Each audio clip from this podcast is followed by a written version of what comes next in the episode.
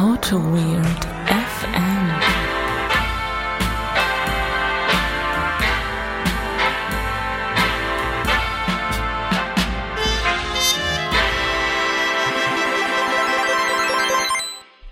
Willkommen zur 34. Folge Autobit FM, heute am 31. Dezember 2017. Äh, wie immer Mike, Benning Dritter und Der Holger, der Große, der Plankermann. genau der. Ja, herzlich willkommen zu unserem, äh, zu unserer Gala, äh, zu vierstünd zum vierstündigen Jahresrückblick äh, mit allen Highlights und Lowlights von 2017. Ja, hast du den äh, Bettvorleger auch mitgebracht? Den mit der, äh, was ist es? Ist es ein Tiger? Oder ist es ein Bär? Ja klar, ist ja same procedure as every year. Ich meine, im letzten Jahr haben wir ja gar keinen Jahresrückblick gehabt, aber äh, jetzt ist es das erste Mal und jetzt gibt es dann Tradition. Das ist eine, jetzt ist eine quasi die ein, äh, äh, eindingsige Tradition. Zündest du gleich auch noch einen Knaller? Ich zünde noch einen Knaller, ja. Äh, also ein, Zis Ja. ein Zissemann.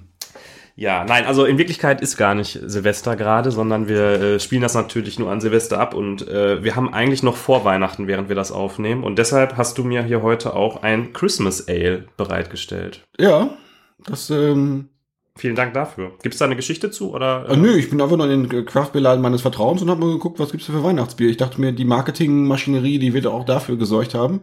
Ja, es gefällt mir gut. Ich hatte dir äh, im Vorfeld gesagt, für mich bitte eher was Leichtes. Ich habe am Wochenende den 30. Geburtstag von meiner Freundin äh, gefeiert und habe da ein bisschen viel getrunken. Und du hast mir eins rausgesucht mit 7,2 Prozent. Danke.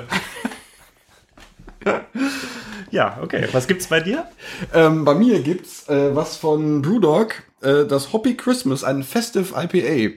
Aber ich dachte mir, wenn, wenn ich kann dir jetzt kein, kein Hoppy, äh, äh, was richtig Hoppiges äh, vorsitzen. Ja, lieber nur was mit richtig viel Alkohol, ne? Das, äh, ähm, gut. falls du, ähm, ja, wir können ja gleich, gleich mal gucken. Guck mal, hier, hier sind, hier sind die äh, Sachen eingestanzt, die, die, die, die Mit Relief? Wow. mit Relief, die ähm, ähm, äh, hier die Schneeflocken. also das macht schon was her. Das, das fühlt sich sehr wertig an. Ja, ja, das irgendwie ist wie, wie das Digipack der äh, modernen Audiotechnik. Dann gib doch mal den Klimperer her, Komm, ich gebe dir mal einen Klimperer her. ich das aufmachen Wir, kann. wir steigen heute sehr, sehr abrupt so in die, in die, in die, äh, in die Bier-Szenerie ein. Das ist doch nicht schlimm. Meinst du das schlimm? Ja, das ist okay. Na gut, ich mach auch mal auf Ich hier. lass mal hier gerade mein, mein Christmas Ale, lass ich mal gerade einlaufen. Oh, das ist sehr dunkel. Es ist äh, Kastanienbraun, kann man das sagen? Ja, was sagt die Karbonisierung? Die Carbonisierung äh, carbonisiert vor sich hin. Ähm, ich guck mal gerade, ob draufsteht, wie es schmecken sollte. Tut es nicht. Es kommt scheinbar aus Schottland, wenn ich das richtig sehe. Nein, Irish. Irish Aus, Brewing aus Company. Irland. Ähm, dann schauen wir mal.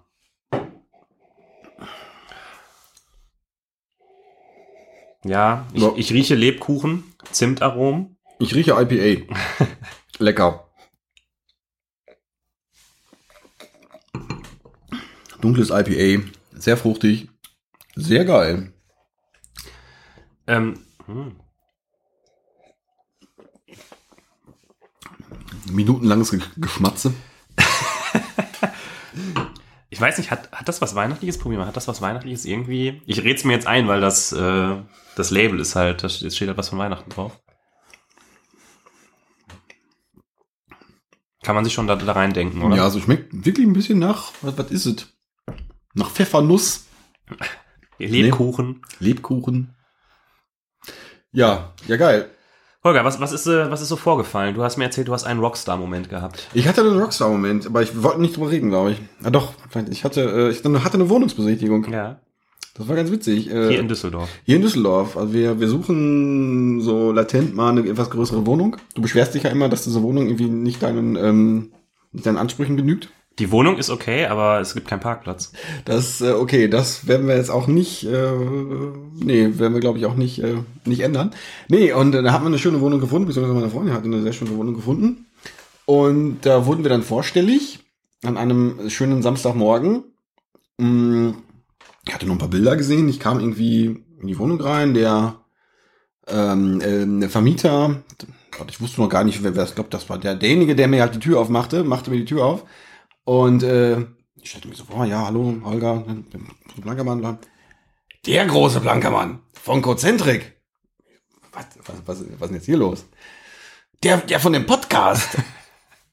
Also, ja, das, das bin ich. Und da stellt sich heraus, dass es, dass es äh, äh, ein, ein Hörer von uns ist. Ah, Hörer der ersten Stunde. Hörer der ersten Stunde. Und das hat mich dann ein bisschen, ein bisschen geflasht. Das war Ja. dann, äh, war ganz, war ganz witzig. Das war so ein kleiner Rockstar-Moment. Äh, Direkt bei der Wohnungsbesichtigung mit 50 anderen äh, potenziellen Mietern in der, äh, äh, wie sagt man, in der Rangliste nach oben gestiegen. das kann sein, das kann sein. Aber ja, das war, das war ganz witzig. Da kommt, Ja. kommt, man, kommt man direkt irgendwie, war auch ein Hörertreffen dann.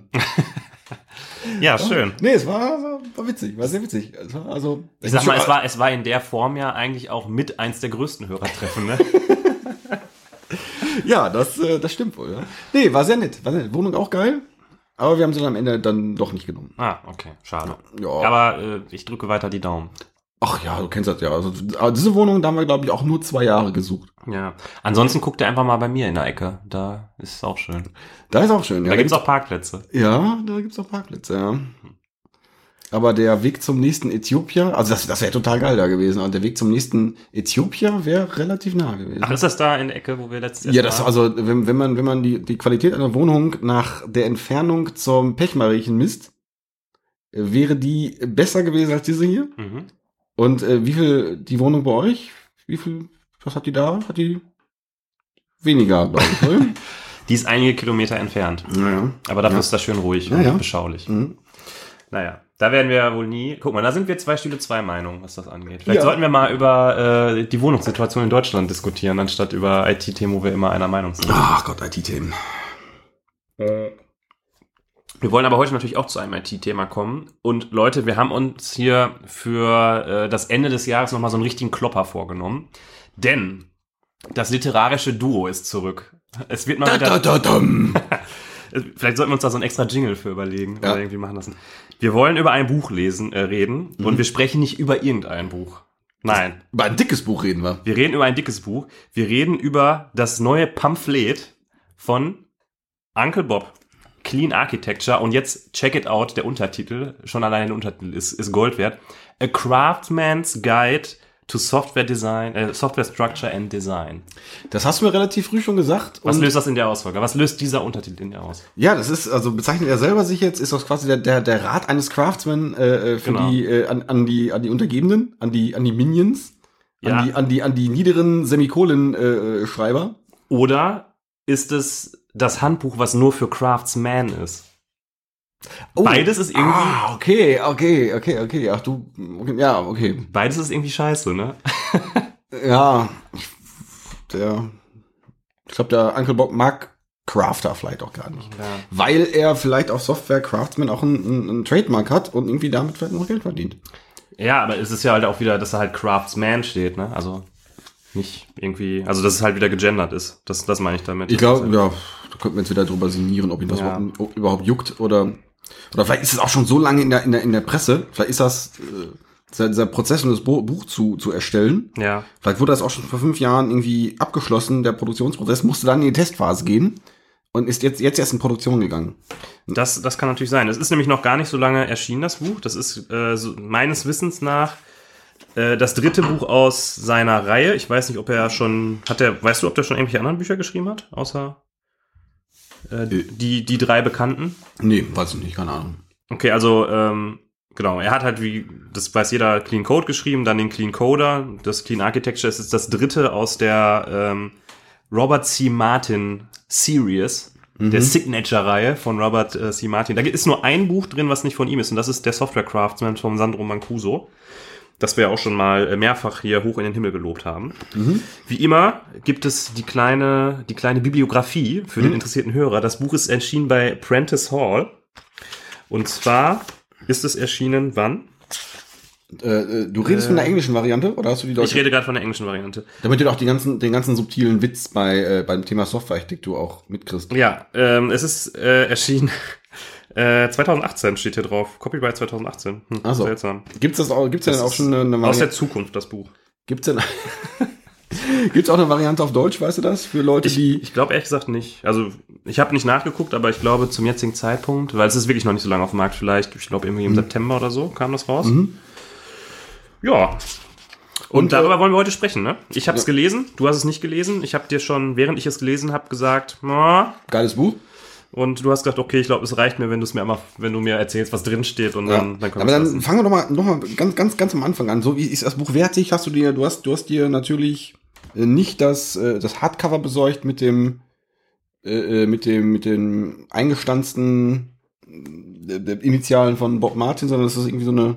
Ja, es ist, ist so ein ganz normales Softcover. Gibt es die denn äh, als Hardcover oder war das Also jetzt wieder nur ein, ein Witz, den ich nicht verstanden habe? Das war einfach nur so ein blöd- blödes Rumgerant. Aber vielleicht möchte man. Nee, ich, glaube, ich glaube, Leute würden ja schon für den Clean Coder in, im, im Hardcover mit, mit Gold, äh, mit Goldrand würden ja Leute, glaube ich, wahrscheinlich Geld für bezahlen. Ja, das kann sein. Das Buch hat, glaube ich, irgendwie was um die 30 Euro gekostet. Ah, bei okay. Amazon. Mm, okay. Mhm. Das Cover, das kommt mir irgendwie bekannt vor. Irgendwie dieser, dieser, dieser Galaxis, die ist irgendwie, ist die, ist die überall drauf? Genau, es ist von dem Artwork, geht das so in die Richtung, wie das auch bei äh, Clean Code und Ach so, Clean okay. Coder ist. Ja, okay, okay, okay, okay. Ja, das sind immer so Bilder aus der Astrologie. Astro Astrologie. Ja, okay. Ähm, Ja. Warum, warum hast du das noch gelesen? Du bist so ein, du bist so ein, bist du so ein Architekturtyp? Oder bist Ich du so hab- ein Uncle Bob-Typ? Ich habe seit äh, ich habe seit längerer Zeit offen gestanden kein äh, kein Fachbuch mehr gelesen und habe mir gedacht, es wird mal wieder Zeit, sich ein bisschen auch mal über Bücher fortzubilden. Es Mhm. gibt ja verschiedene Möglichkeiten, sich fortzubilden. Können wir ja vielleicht mal irgendwann eine Folge zu machen. Steht auf unserer Liste drauf? Ja, machen wir wahrscheinlich nie. Ähm, und da habe ich mir gedacht, ja, es wird mal wieder Zeit. Und weil ich mich generell gerade mal wieder so ein bisschen Richtung Architektur ein bisschen schlauer machen wollte, ein bisschen fortbilden wollte und weil ich auch, es gibt ja einen so einen ganz berühmten Bot, äh, Pod, nicht Podcast, ähm, Blogpost von ihm zum Thema Clean Architecture, der relativ zusammengedampft, so ganz grob das Konzept äh, beschreibt. Und ich hatte gehofft, hier äh, neue Erkenntnisse zu gewinnen. Mhm. Ja. Ja, ist das denn, ist es denn der nächste große Wurf nach äh, ähm, dem Clean Code? Ist es, hieft das die, die Architekt Architektenzunft auf eine neue Ebene? Ähm, ich will da jetzt nicht zu, zu weit schon mit dem Fazit vorgreifen. Ähm, das können wir vielleicht am Ende ziehen, das Fazit. Was ich dazu sagen kann, ist, dass es mir persönlich jetzt nicht so mega viele total bahnbrechende neue Erkenntnisse gebracht Okay, aber dann, dann fangen, wir, fangen wir vielleicht mal andersrum an. Weswegen hat er das Buch überhaupt geschrieben? Also warum ist Architektur heute nicht clean? Also wenn es das Buch Clean, Clean Architecture gibt, muss es ja muss, muss er irgendwie erfinden, dass äh, Leute, die dieses Buch nicht gel gelesen haben, die in der, der Gefahr äh, äh, erliegen, dass ihre Architektur nicht clean ist. Ja, also ähm, ich glaube, ähm, es ist im Prinzip motiviert er das so ein bisschen wie ähm, Clean Code auch. Ne, dass halt alles andere ist irgendwie Kacke und jetzt muss er halt kommen und muss einfach mal zeigen, wie man es richtig macht. Ah, okay, gut. So, und ähm, das Buch hat, wir können ja einfach mal so ein bisschen, wie wir es immer machen, so ein bisschen durchs äh, Inhaltsverzeichnis gehen. Ich kann ein bisschen was dazu erzählen. Ähm, also er erzählt erst so ein bisschen, äh, was ist, worum geht's hier überhaupt, was soll das überhaupt sein? Und so, ja, hier Architektur ist irgendwie wichtig, müssen wir irgendwie mal drüber sprechen. Definiert ja auch Architektur. Ich finde es immer sehr schön, wenn, wenn, also die ersten. Oh ja, ich glaube, es gibt so dieses typische äh, Kapitel, ähm, es ist eigentlich sehr lustig, du, du stellst mir so Fragen und ich kann da schon eigentlich keine Antwort drauf geben. Ich hatte dir vorher, bevor ich herkam, äh, also bevor wir angefangen haben aufzunehmen, hatte ich dir erzählt, ich hatte erst überlegt, es nochmal durchzugehen und mir wichtige Stellen irgendwie anzustreichen. Und dann habe ich so gedacht, es wäre auch interessant, einfach mal zu gucken, was hängen geblieben ist, weil ich glaube tatsächlich, dass nicht so viel hängen geblieben ist von diesem Okay. Buch bei mir. Ja, und dann hat sie mir gesagt, stell mir um Gottes Willen keine Fragen. Nee, ähm, was halt in diesem Buch drinsteckt, und das ist schon äh, eigentlich im, im zweiten Kapitel, das zweite Kapitel heißt A Tale of Two Values. Und äh, da spricht er so ein bisschen darüber, was, ähm, was wichtig ist bei Architektur. Und ähm, er macht immer so ein bisschen den Konflikt auf zwischen Architektur und wir müssen irgendwie äh, die, die Software sauber bauen und wir müssen quasi, wir müssen Features liefern, so in Anführungszeichen. Wir müssen das machen, was der Okay. Fachbereich haben will. Und er stellt sich da so ganz klar auf die Position, die Architektur hat immer Vorrang. Klar. Weil wenn wir keine gute Architektur haben, dann ähm, ja, You're das ist halt unsere life wrong. Pflicht. Genau.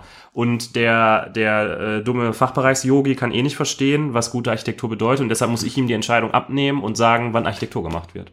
Mhm. Und es gab auch einen Satz, den hätte ich mir wirklich noch mal rausholen sollen. Da habe ich so, da saß ich davor und habe echt den Kopf geschüttelt.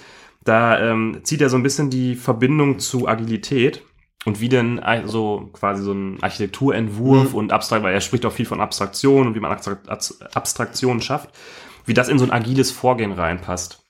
Weil wenn man Architektur macht, da muss man ja teilweise auch ein bisschen vordenken und sich schon mal so Abstraktionen ausdenken, denken und weiß dann noch nicht so genau, was man die braucht. Und da steht dann halt einfach so drin, ja, ja, das ist schon so im Agilen, ne? Und dann ist natürlich auch immer so, ja, ich war ja auch dabei. Das ist sowieso in diesem Buch. Es trieft einfach so daraus, dass er einfach die mega Erfahrung hat und dass er ja mit Lochkarten schon programmiert hat. Und echt, also jedes Kapitel ist einfach zwei Seiten, nur eine Geschichte, was er für ein geiler Typ ist. Und Jetzt als- hack doch nicht so auf ihm rum, ähm, der Onkel. Ach, du bist also so ein Uncle Bob-Liebhaber, oder was? Das, sagst du das hier live on air, oder was? Da ich, da ich das auch, auch nicht gelesen habe, kann ich das auch von mir behaupten. Das, äh, Ich hab's gelesen und deshalb darf ich jetzt darüber meckern. Ja. Also, ähm, wo war ich gerade stehen geblieben? Genau, es geht um Agilität und äh, wie gesagt, stellt, macht er so die Frage auf, wie passt denn das zusammen? Architektur, irgendwie Ab- Abstraktion vielleicht schon vorher schaffen und Dinge vorbereiten und Agilität, wo man ja immer nur die Sachen halt dann macht, wenn man sie braucht. Und er sagt so, ja, der Architekt, der, der, der weiß halt einfach, dass man manchmal Sachen einfach mal machen muss. Und dann macht er das einfach mal. Weil er ist halt der Architekt. Er macht auch in dem Buch ständig so diese Trennung auf zwischen, ja, wir Architekten. Er sagt zwar auch, Architekten müssen coden, aber er, er sagt, es ist schon so, ist schon so eine andere Liga. Wenn man Architekt ist, dann ist man schon irgendwie so ein bisschen cooler als die anderen. Na, also, du bist so der Spielmacher. Ja. Also das ist schon, äh, ja. Ja, ich glaube, wir hatten vorher schon mal drüber, drüber gesprochen. Also er, er ist schon ein Fan davon, auch diese Trennung zu haben, dass, dass man in einem, in einem Team oder auch in einem, in einem agilen Team, äh, also die, die, die, äh, so eine, so eine definierte Architektenrolle hat. Mhm. Das halt, du hast halt jemanden wirklich, der ganz vorne steht und, Ja. und, seine, und seine Boxen malt und bei seiner Boxen einen Pfeil malt und äh, quasi dem Fußvolk. Ja. Äh, das stimmt schon. Und ich kann dir auch tatsächlich äh, in zwei, drei Sätzen sagen, was so die, die Kern-Takeaways von diesem Buch sind. Und dann können wir mal darauf kommen, was in diesem Buch eigentlich alles drinsteht. Also das erste, was total, was mich sehr gewundert hat, ist, es gibt, das Buch heißt Clean Architecture. Und es gibt ein Kapitel, das ist das Kapitel 22 von 34 Kapiteln. Und dieses Kapitel heißt The Clean Architecture und es hat acht Seiten. Oh, cool. Das ist so, da gucke ich auf die, auf die Gliederung dieses Buch und denke mir schon, hä, warum heißt das Buch Clean Architecture, wenn es offensichtlich nur auf acht Seiten darum geht, um dieses Kernthema.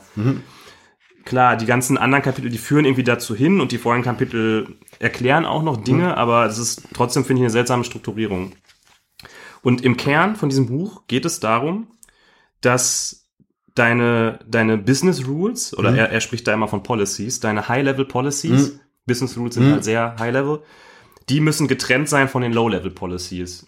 Und dein Domänenmodell, also das, wo deine, deine Geschäftsregeln drin stecken, das muss einfach komplett frei von irgendwelchen Low-Level-Details sein. Also da darf jetzt nicht irgendwie, da darf nichts mit Persistenz irgendwie drin stecken. Also darf jetzt nicht eine Abhängigkeit Ah, auf okay. Hibernate vorhanden sein oder sowas. Und das darf auch nicht, dein Domänenmodell darf auch nicht davon wissen, dass es irgendwie ein Web gibt oder so. Das sind alles Details für ihn. Und das bedeutet, ja, das, es gibt auch ein, ein Kapitel, The Database is a Detail. The Web is a Detail. Frameworks are Details. Weil wenn du das halt alles mit Clean Architecture so richtig, richtig geil gemacht hast, dann hast du es einfach mal raus und dann ist der andere, das ganze andere Zeug ist halt einfach nur ein Detail.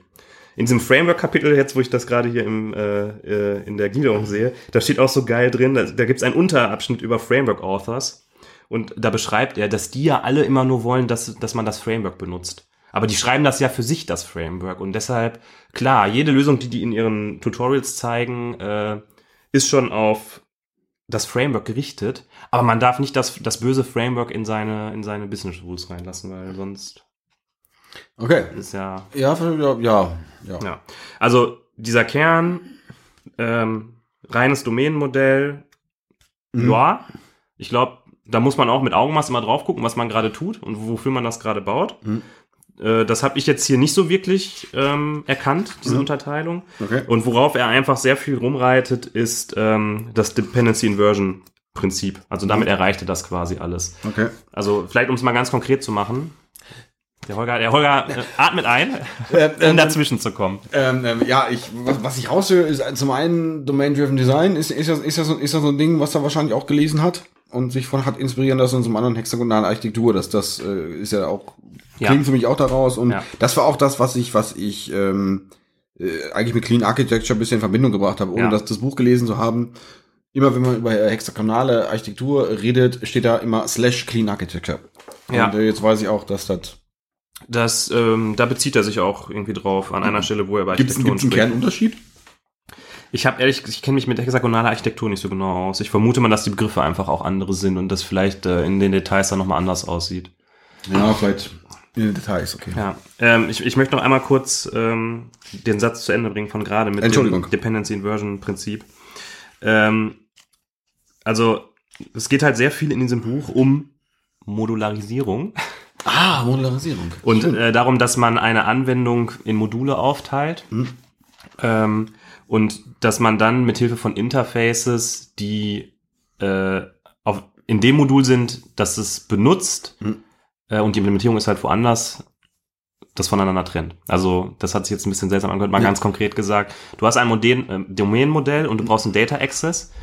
Äh, Also du brauchst irgendwas, um deine Daten aus deinem Domain-Modell zu laden. Dann definierst du ein Datenzugriffsinterface in deinem Domain-Modul, ja, aber du implementierst es in deinem Persistenzmodul.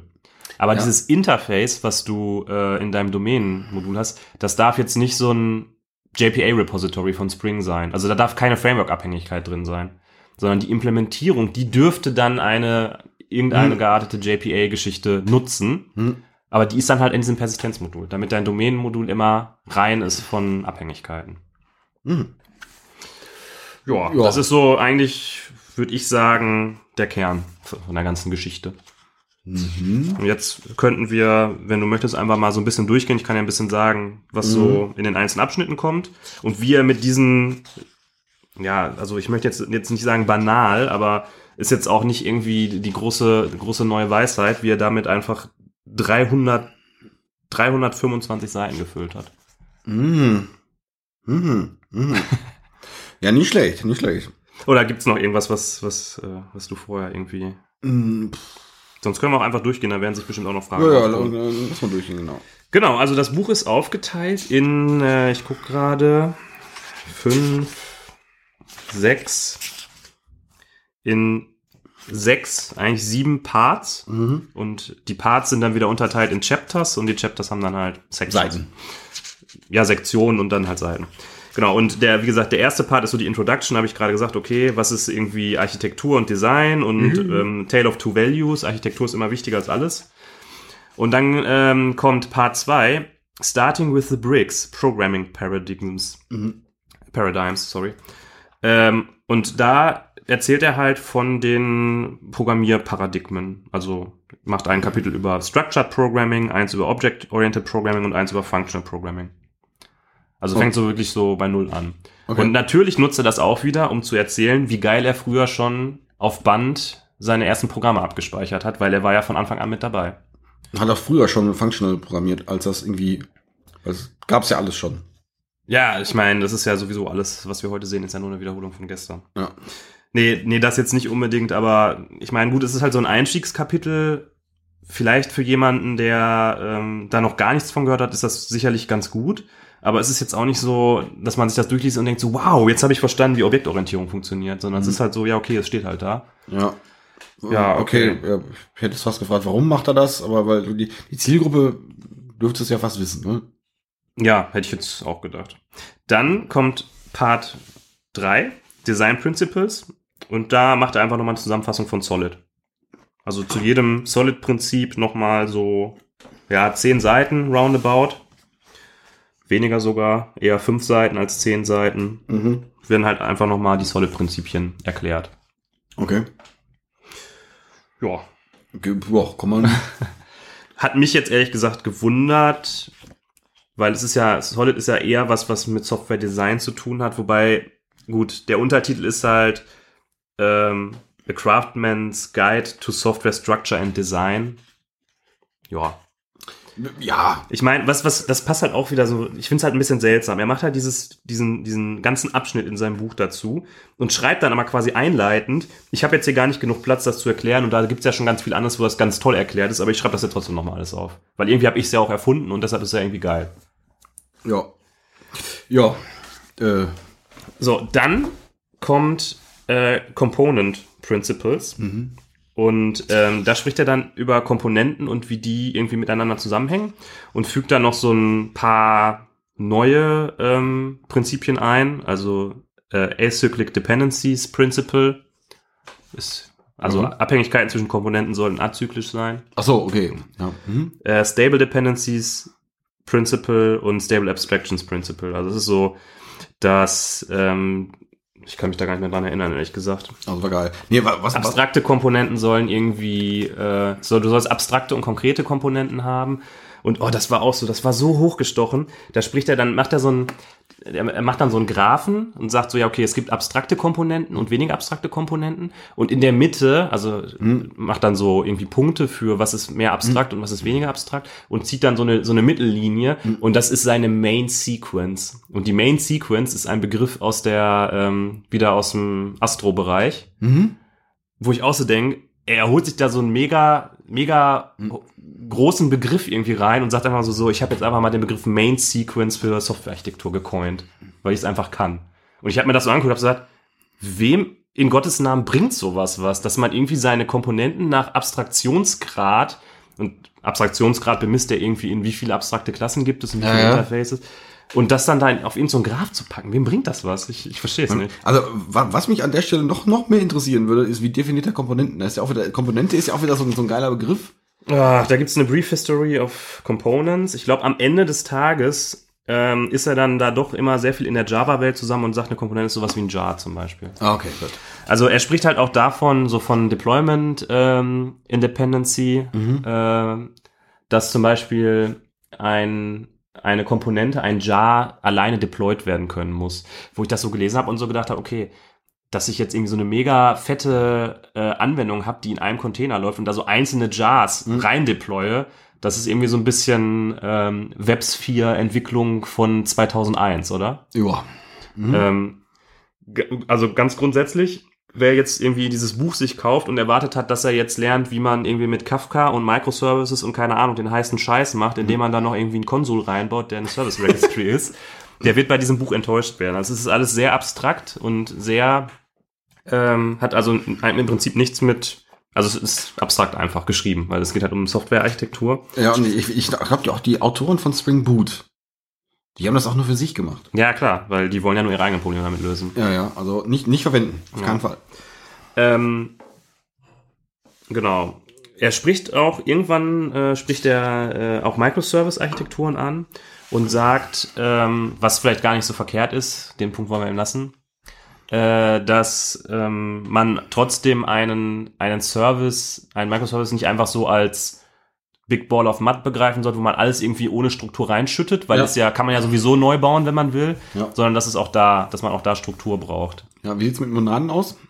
Ähm, Kommt, das, kommt der Begriff vor? Ich glaube, nee, also, Also wir, sollten, wir sollten das, das äh, Buch gleich auch auf dem monaden Scheiterhaufen verbrennen. Ich denke auch, ja, weil irgendwie. Na gut, dann, dann ist es ein Kackbuch. Ja. Wenn das M-Word nicht drin vorkommt. Genau, also wie gesagt, wir haben hier Komponenten und wie die zueinander stehen. Ach, ich sehe gerade, hier gibt es auch noch so ein Kapitel mit so anderen äh, Common Closure Principle, Common Reuse Principle und so weiter und so fort. Ähm, ja, ist jetzt, war jetzt auch Mhm. nichts Weltbewegendes. Mhm. So, dann Part 5, Architektur oder Architecture. Was ist Architektur? Ähm, Unabhängigkeit, wie kann ich irgendwie äh, Layers, da wird auch das erste Mal von Use Cases gesprochen. Also in Clean Architecture gibt es ja so diesen Begriff von Use Cases. Mhm. Ähm, da geht es im Endeffekt darum zu sagen, dass es gibt einmal das Domainmodell, was so die, die Business-Regeln, die Mhm. ganz grundlegenden Business-Regeln äh, enthält. Mhm. Und die Use Cases sind dann äh, anwendungsspezifische äh, Verwendung dieses Domainmodells. Äh, okay, aber Use Case ist jetzt ja eher ein Begriff, der sich selten jetzt direkt in der Software wiederfindet. So ein oder? Ich weiß ich nicht, wie. Also was, was wäre die, wäre die Entsprechung davon? Äh, ich habe das so verstanden, dass die Sachen bei ihm dann auch einfach Use Case heißen. Also es gibt dann irgendwie zum Beispiel ein, weiß ich nicht, Ja, okay, also das ist das ja wäre vielleicht. Okay, ja, kann man. Mm. Kann man mal gucken, ob er hatte auch irgendwo so ein, so ein Beispiel dafür, was dann so Use Cases bei ihm sind. Ja, dann äh, geht's halt um diese Geschichte, die ich schon sagte, mit den Business-Regeln, dass die irgendwie in so einem Domainmodell drin sein sollen. Mhm. Sehr lustig, äh, Chapter 21, Screaming Architecture. Äh, da geht es darum, dass er findet, dass ein, wenn du ein Projekt aufmachst, dann muss die Architektur einfach schon so an der Struktur des Projekts erkennbar sein. Das heißt, du musst einfach schon direkt sehen, okay, was ist das für eine Anwendung? Also du solltest einfach schon erkennen, ich glaube, er hat als Beispiel, das ist eine Healthcare-Anwendung, weil du einfach an den Begrifflichkeiten, die du direkt auf den ersten Blick in den Packages zum Beispiel siehst, direkt weißt, worum es geht. Ja. Äh, okay. Äh, hä? also gut, die, dass die Begriffe im Domain-Modell, ja, okay. Aber, ja, okay. ja. Ja, ja. Also ich hatte so ein bisschen das Gefühl, dass dieses ganze Clean Architecture Konzept, dass das mehr halt auf so äh, mega fette monolithische Anwendungen drauf passt, als auf so Landschaften, Mhm. die aus vielen kleinen Services bestehen. Ja. Packages sollen entsprechende Namen haben, nehme ich jetzt Ja. mit. Mhm. Dann ähm, spricht er, hat er ein eigenes Kapitel zu Presenters und Humble Objects. Ich glaube, Humble Objects gibt es aus, äh, aus diesem äh, Growing Object, Object-Oriented Software. Ja, Buch. weiß ich gerade nicht. Der Name sagt mir was, aber weiß ich gerade nicht. Ja. Humble Objects. Und ähm, da gibt es eben auch das, das Konzept von Presenters und Views, also dass du quasi in deinen Views keine Logik drin hast, sondern dass du ähm, so Presentation-Objekte hast, die schon alles für dich vorformatieren. Also Oh. dass du zum Beispiel in deiner View keine, keine Zeitwertformatierung mehr machst, sondern dass dein, dass deine View nur noch Strings übergeben bekommt im Prinzip. ah, okay. Na ja, nee, das ist, das ist, ja. Das ist vielleicht für Server-Side-Rendering eine ganz schöne Geschichte, ich, aber ich, ich kenne das Model View Presenter Pattern. Also es gibt ja tausend, tausend Möglichkeiten, sein, irgendwie seine, seine View zu strukturieren. gibt ja MVC, der klassische, da gibt's MVVM und der, der ganze, ganze Ja. Kram. das ist aber keine Architektur. Ja, da, da, das auch nicht, aber ich, ich bin überrascht. Ich habe ich hab den Begriff Presenter auch längere Zeit nicht mehr gehört. Ja, ähm, ich guck mal gerade, was hier vielleicht noch so ganz äh, interessant ist. Er hat dann hier auch ein Beispiel, also er macht auch dann ab und zu mal Beispiele. Was ich ein bisschen schwierig finde, ist, dass das nicht ein, ähm, äh, also ein Beispiel ist, was sich durch das ganze Buch zieht, sondern es sind immer unterschiedliche Beispiele. Ja. Und dann hat er hier das Beispiel Hand de Wumpus. Das ist so ein, ähm, so ein Programm, also so, so ein, so ein textbasiertes Rollenspiel. Und das benutzt er, um zum Beispiel auch the main component, the ultimate detail zu zeigen. Also er sagt, in jeder Anwendung gibt es so die Main-Komponente und die ist das ultimative Detail, weil die ist ultra äh, konkret und die kennt alles Mhm. und ähm, holt sich aus allen Frameworks die ganzen Objekte zusammen und baut das dann irgendwie, baut dann so die, die Anwendung auf. Ne? Und äh, er benutzt dann halt dieses Hand the Wumpus, um das zu zeigen. Und ich habe mir das dann mal angeguckt. Also das Codebeispiel, was im Buch ist, ist halt zwar zwei Seiten lang, aber da fehlt ganz viel. Und er hat das aber auf seiner, auf seinem GitHub-Account drauf. Ich habe es mir dann mal angeschaut. Und ich fand es total seltsam, weil diese Main Component, also bei dem Hand the Wumpus bist du halt irgendwie ein Spieler und du bist Ja. in einer Höhle und es gibt irgendwie die Höhle, wo der Wumpus drin ist und du musst irgendwie da rumlaufen, kannst dann Pfeile verschießen und kannst auch irgendwie Schaden nehmen und so weiter und so fort. Und die Lebenspunkte des Spielers werden in der Main Component verwaltet. Was ich voll komisch finde, weil ich finde, die Lebenspunkte, die sind doch, die sind doch sowas von im Kern von den, in Anführungszeichen, Business-Regeln dieser Anwendung. Ja, Aber okay. naja. Ja, gut, keine Ahnung. Game of Life, da hast du ja auch dann so das Spielbrett. Wo lebt das Spielbrett? Das hat, ist ja auch am Anfang eine relativ interessante D- Designentscheidung. Was, Ja. was kann das Spielbrett? Gibt's ein, gibt's ein Game? Gibt's, ein, gibt's nur das Spielbrett? Ja. Whatever. Ja. Ja, das ist mir auf jeden Fall nur aufgefallen. Mhm. Ähm, Mhm. Services, a Test Boundary. Testing, dass du irgendwie tolle Test-APIs dir bauen sollst, damit das Testen besser wird. Ja, Haken dran. Mhm. Und dann kommt ein sehr interessantes Kapitel, was gleichzeitig ein ziemlich starker Bruch ist. Das ist immer noch in diesem Abschnitt äh, zur Architektur und das nennt sich Clean Embedded Architecture. Mhm. Und das hat ein Gastautor geschrieben. Und da geht es darum, wie man halt Embedded Software baut mit Clean Architecture. Okay. Und dass die Embedded Software, die du schreibst, eben auch nicht ähm, an die, ähm, wie heißt das, an die Firmware von deinen Mikrocontrollern gebunden ist. Die muss davon auch unabhängig Mhm. sein, damit die auf dem nächsten Mikrocontroller laufen kann. Und dass sie auch von der Hardware unabhängig ist und dass du, weil es ist wohl so, dass Hardwarehersteller spezielle C-Compiler bauen, wo Mhm. dann irgendwelche Keywords drin sind, die nur auf dieser Hardware Also Mhm. nur mit diesem Compiler funktionieren für diese Hardware. Und auch das sollst du alles abstrahieren. Und ja, also im Endeffekt dieses ganze Konzept in einem Kapitel nochmal für Embedded Mhm. aufgearbeitet. Ganz nett. Ja, ja. Dann sind wir eigentlich auch schon fast durch. Dann kommt nur noch dieses Kapitel Details. The database is a detail, the web is a detail, frameworks are details. Ähm, weiß ich nicht, ob ich da in jedem Bereich so zustimme. Also man kann sich mal dieses Hante Wumpus angucken, das ja nach Mega Clean Architecture gebaut ist. Und ich glaube, es wird relativ schwierig, schwierig dafür eine Web-Oberfläche zu bauen, offen gestanden. Ich glaube halt so zu sagen, das Web ist komplett egal und ich baue meinen Domänenkern, als ob es nichts gäbe, weiß ich nicht so genau. Wenn man darauf im Prinzip so ein Stück weit festgelegt ist, dass man so ein äh, Request-Response-Modell verfolgen muss, außer man macht jetzt irgendwie, fängt jetzt mit WebSockets oder so an, äh, dann hat das schon Implikationen, die nicht ein Detail sind, meiner Meinung nach. Mhm. Aber gut. Ähm, ja, und dann das, das äh, vorletzte Chapter, das ist eine Case Study.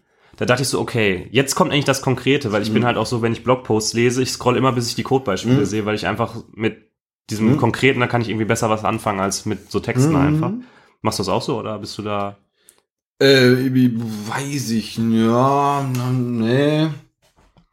Der, der Kollege der Victor, äh, Victor aus München, ähm, dem habe ich das mal erzählt, oder der, wir saßen mal irgendwie da zusammen, und der hat gesagt, er macht das überhaupt nicht so. Er liest nur die Texte, um die Konzepte zu finden, die dahinter stecken. Und ich Ja. mache es genau umgekehrt. Ich gucke mir nur das Konkrete an, um daraus das abzuleiten. Na, weiß ich nicht. Also die, die Codebeispiele finde ich mehr schwierig, auch in Blogposts. Also die, da die Essenz rauszu, rauszu äh, distillen, finde ich mehr schwierig. Ja. Also, äh, ja. Gut, also wie gesagt, Case Study zu einer, ähm, zu seiner äh, Clean Coder Plattform, wo man ja äh, sich diese Ja, Videos äh, genau. holen kann. Die hat er natürlich selber programmiert, Na die klar. Software dafür, weil er ist halt ein cooler Architekt. Und ähm, diese Case Study hat fünf Seiten und mehr als ein Komponentenmodell hat man, ist da nicht zu sehen. Ja. Äh, Ich, ich bin irgendwie total underwhelmed. Also man merkt es vielleicht auch irgendwie, also ist, Ja, und Das- dann gibt's noch, dann gibt's noch ein, ein letztes Kapitel und dann haben wir es geschafft. Das ist das Missing Chapter. Da hat der, ich glaube, der Simon Brown, den der Ja. eine oder andere vielleicht auch kennt, Ja. der hat noch mal so versucht, es noch mal ein bisschen konkreter zu machen und hat beschrieben, wie man aus seiner Sicht ähm, das auf, also dieses Konzept mit Java-Packages umsetzen kann. Hm. Ja, da geht's halt darum, dann habe ich jetzt eine, eine Layered Architecture, wo ich ein, ein Web-API-Modul, ein Domain-Modul und ein Persistenzmodul habe. Und wo packe ich denn dann Interfaces hin und die Implementierungen? Ja, es kommt auch zwischendurch mal der Begriff OSGI vor und dass da ja alles viel besser ist. Und das war dann das Buch. Das ja, war dann Clean Architecture. Ja, also ich habe mehrere Gedanken, die ich gerade im Kopf habe. Ich weiß nicht, ob ich alle nennen soll, die ich jetzt. Äh, äh, äh, äh, äh, mein erster Gedanke war äh, Cache-in. Also äh, äh, Clean Coding ist jetzt so ein Begriff und das müssen wir jetzt irgendwie auf, den, auf die Leute, die Clean Coding gelesen haben, sind jetzt, sind jetzt alle erst auch schon ein paar Jahre älter und wahrscheinlich jetzt alles Architekten und die müssen, die müssen, die muss ich jetzt nochmal das Geld aus der Tasche ziehen. Ja. Und zum anderen, diese, diese Sachen, die du da erklärt hast, das wirkt für mich alles so ein bisschen aus der Zeit gefallen. Mhm. Also jetzt, ich will jetzt nicht damit mit anfangen mit, ja, wir müssen jetzt alles neu und anders machen. Also viel, vieles von den, den Konzepten, das stimmt. Vielleicht auch nach wie vor noch. Ähm, es schreit für mich auch so ein bisschen nach Elfenbeinarchitektur. Mhm. Also äh, so, so ein Punkt wie alles ist ein Detail klingt für mich wie, ach Gott, ihr, was, was, was ihr hippen Leute jetzt hier mit dem, mit dem, mit dem ganzen Struts-Gedöns hier macht. Mhm. Das ist doch, ist doch alles, alles irrelevant. Ähm, ja, weiß ich nicht. Also, das habe ich in ähnlichen Büchern schon tausendmal gelesen. Ja. Das, was du, äh, was da jetzt. Ein paar Sachen sind vielleicht neuer als andere, also hexagonale Architektur. Da gibt's glaube ich, auch Bücher zu. Ich habe es auch, ich glaube, ich glaube, bei dem Simon Brown habe ich es auch gelesen. Ich Mhm. meine, der erzählte auch davon. Ja, also ich wüsste jetzt nicht, warum ich es lesen sollte.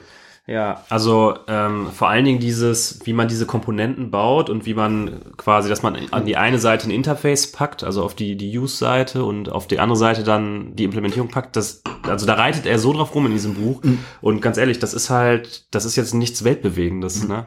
Also ich habe irgendwie vor Jahren mal so ein Buch gelesen, das hieß irgendwie Java Application Architecture. Das war halt sehr stark auf Java so gecoint. Und das hat das alles viel konkreter und ausführlicher, also das, den Punkt, den er eigentlich machen will, viel konkreter und besser erklärt. Ähm, und ich saß da so, hab mir das so durchgelesen, hab so die ganze Zeit so gedacht, ja, okay. Hm. Also ich war jetzt auch nicht so mega überwältigt davon. Und äh, was du sagtest, das, äh, gebe ich dir auf jeden Fall recht. Also Mhm. und ich muss auch sagen, im Vergleich zu Clean Code, Clean Code ist für mich ein Buch, das habe ich durchgelesen und war dachte, dachte so, wow. Mhm. Ne? Ich meine, okay, vielleicht liegt es auch daran, da war ich dann, stand ich noch ein bisschen zu einem früheren Punkt an meiner Karriere. Mhm. Und äh, jemand, der zu der Zeit schon zehn Jahre entwickelt hat, hat sich wahrscheinlich gedacht, ja, okay, ne, dass ich Sachen irgendwie einen klaren Namen gebe, ist, äh, ne, das muss jetzt nicht in ein Buch geschrieben werden. Ähm, und das, das Clean Code ist für mich ein Buch, was wirklich hilft, besseren Code zu bauen Ja. der irgendwie besser verständlich ist und besser zu Mhm. warten ist. Aber hier, da wird, da wird für mich nicht diese Be Bewertung aufgemacht, was das an Kosten verursacht. Ne? Also, ja. weil dadurch, dass ich einen, einen reinen Domänenkern baue und mich nicht voll auf Frameworks committe, ja, das kann man so machen, aber es hat auch Implikationen und die werden aus meiner Sicht nicht richtig diskutiert in dem Buch. Da wird gesagt, du musst Clean Architecture machen, weil das ist geil, weil das Domänenmodell muss sauber sein und Frameworks sind Details. Aber äh, also ja, ich, ich denke auch, das kann man so machen. Das hat auch hat auch seine Berechtigung. Aber wie begründet er das? Also ist das Einzige, was ich jetzt mitgenommen habe, ist, wenn ich mich auf Frameworks verlasse, dann äh, ähm, äh, äh, bin ich am- im Land des Reasonings des Framework-Autors. Ja. Wenn ich, wenn ich im, in meinem Domain-Modell ohne Frameworks unterwegs bin, dann vertraue ich noch auf mein Reasoning. Genau, ja, das zum einen und äh, weil sich ja Frameworks schneller ändern als deine Geschäftsregeln. Und deine Geschäftsregeln sind ja quasi, sind ja das Übergreifende, das, das, äh, was immer da ist und immer wert sozusagen. Okay. Und klar, wenn du das wirklich so sauber bei The Book durchziehst, dann kannst du halt vielleicht sagen, jetzt möchte ich aber nicht mehr äh, relationale Datenbank machen, sondern Cassandra. Glaube ich ehrlich gesagt auch nicht, dass Mhm. das funktioniert, nur weil du da äh, Clean Architecture gemacht hast. Ich glaube, da wirst du dann noch in sehr Mhm. schöne Schmerzen reinlaufen. Ähm, aber das ist so die Idee dahinter. Ja. Ja. Ähm, ähm, warum kann ich sein Handwumpus nicht, äh, äh, warum, warum kann ich da nicht so einfach eine Web-Schnittstelle drauf, drauf packen? Ähm, weil das ein, also erstmals die äh, Konsolenausgabe, äh, also die Ausgabe von dem Spiel ist auf der Konsole im Mhm. Moment. Und das äh, funktioniert äh, nachrichtenorientiert mit Objekten quasi. Also der, äh, da ist so ein, so ein While-Loop, Mhm. der immer durchläuft, also eine, eine Endlosschleife im Endeffekt. Und äh, die liest immer die Eingabe von einer, von einer Kommandozeile und Mhm. schickt dann ein, ein Kommando an den, ähm, an Mhm. das Spiel. Mhm. Und das Spiel hat quasi ähm, diese Main-Component wieder als Listener Mhm. und schickt dem dann eine Nachricht weiter. Ah, also es ist okay. nicht so, da geht jetzt eine Frage rein und du kriegst eine Antwort wieder zurück, sondern das ist halt dann mit Commands und äh, dann schickst du ein Command dahin und dann wird das Command verarbeitet und dann wird an dem an dem Message auf dem Message Listener, der dann auch wieder die Main Komponente ist, wird dann ein Event ausgelöst. Mhm, Okay, ja, verstehe ich. Oh, Okay, und das, das Ausgeben der Konsole ist im, Dom im, im Domain-Modell mit drin? Nee, nee? Was- weil also diese Main Komponente, die die Ausgabe macht, Mhm. die ist ein Listener und dieser Listener ist an dem Spiel angemeldet. Okay. Und es bekommt dann quasi Events vom, äh, vom Spiel gesendet. Und auf diese Events reagiert die Main Component, indem sie auf der Konsole was ausgibt. Ja, könnte man, könnte man, aber ja, okay. Ja, könnte man auch irgendwie. Hm, vielleicht. naja, okay, also man, sagen wir mal so, man, man, könnte es einfacher wahrscheinlich als Web bauen. Wenn man das unbedingt wollte. Ja, dann wäre es ja nicht clean. Nein, also das ist schon klar. Da will er natürlich. Ich meine, ne, man kann ihm jetzt nicht vorwerfen, dass er versucht, ein einfaches Beispiel zu machen und man sagt dann, ja, äh, das ist ja viel zu kompliziert für das einfache Beispiel. Ist halt immer so. Wenn man ein Beispiel macht, dann muss das Beispiel irgendwie Ja. einen Umfang haben, dass es irgendwie, dass man es noch begreifen Ja, okay. kann. Ne? Na, verstehe ich, verstehe ich. Ja, hm, hm, hm, hm. Wo stehen wir jetzt? Ja, ich, ich würde sagen, wir haben hier zum Jahresende nochmal einen richtig schönen Verriss Hm, rausgehauen. Ja, Ähm, also offen gestanden, glaube ich nicht, dass du was verpasst hast bei dem Buch. okay. Ähm, ja, ich habe mir jetzt äh, ähm, auch aus dem gleichen Themengebiet äh, Evolutionary Architecture mal auf meine Liste gesetzt. Mhm. von dem Neil Ford. Äh, da war im letzten Tech-Radar, waren da so ein paar Punkte drauf, die ich Ah, jetzt okay. ganz inter- interessant fand. Und das wollte ich mir mal geben. Ich finde den Neil Ford ja auch als, als Redner, fand ich, den fand ich ganz, ganz cool. Mhm. Und ja, mal sehen, Ja. Was dort, äh, ob ich den zum nächsten Weihnachten das dir auch mal vorstellen kann. Auf dem aktuellen äh, ThoughtWorks Tech Radar sind ja auch unsere Freunde von Instana drauf gewesen. Zum ersten Mal. Das ist richtig, ja. Hooray! Yay! Die gehen so richtig ab. Ja. Naja, ähm, sollen wir es dann mal für dieses Jahr beschließen oder hast du noch irgendwelche Punkte? Nee, eigentlich nicht. Also ich finde jetzt. Es geht so ein bisschen an Underwhelming auch jetzt zu Ende. Haben wir, haben wir nicht noch irgendwas? nicht noch irgendwas? Knall. Ja, du, ich dachte, du hast noch ein Tischfeuerwerk. Ja, bam, nee. Naja, nö, dann, Dann ist das so, oder? dann ist das so. Das war 2017 mit AutoWeird FM. ja, und bald kommt 2018. Und da geht's weiter mit, mit großartigen Dingen, die Ja. wir uns noch nicht überlegt haben, aber sie Die- werden stattfinden. Ja, wir, äh, wir, tun, wir tun Dinge. Aber haben wir schon was im Hinterkopf? Also ich nicht. Wir hatten doch gesagt, du wolltest doch Prolog lernen. Hattest doch angekündigt. Ach so, wir wollten zusammen Prolog lernen. Ja. Nee, ich wollte Rust lernen. Ich habe auch schon angefangen. Ach so, okay. Na gut. Alles klar. Gut, Dann, äh, Leute, dann kommt gut rein ins neue Jahr und äh, wir Feiert hören, schön. Feiert schön, trinkt nicht so viel Vielen Dank fürs Zuhören. und wir hören uns schon relativ bald im Januar wieder. Alles klar. Tschüss.